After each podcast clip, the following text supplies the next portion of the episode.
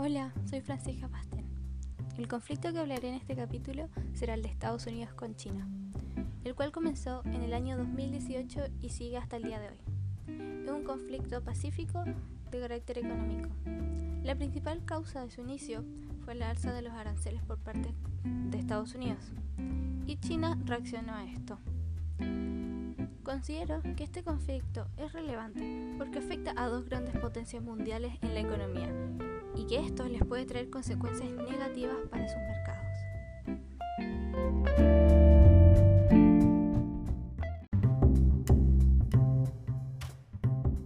Como mencioné anteriormente, este es un conflicto pacífico y económico, el cual comenzó en 2018 y continúa hasta hoy.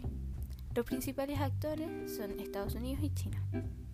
Esta guerra comercial comenzó porque Estados Unidos aumentó los aranceles a China y China actuó de la misma manera después.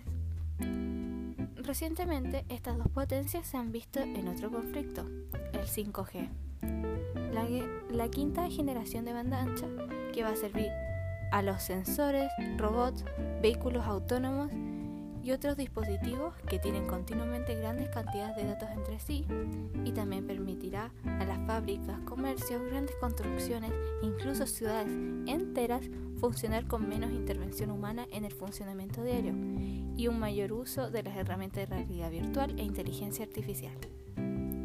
Y la empresa que está a la cabeza de este desarrollo de esta tecnología es la empresa china Huawei, lo cual ha firmado ya contratos para que esta red esté en más de 30 países, lo cual provocó que el presidente Donald Trump no estuviera para nada contento, ya que anteriormente Trump prohibió a esta empresa utilizar el sistema de Google para sus aparatos.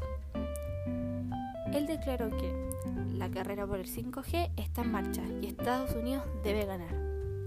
Entonces comenzó a examinar qué opciones tenía Estados Unidos para entrar en esta carrera. Y aquí es cuando entra la empresa japonesa Rakuten. Es la número uno en su país y es como un Amazon pero japonés. Y también está trabajando con la red 5G, pero de una forma distinta a la que hace Huawei.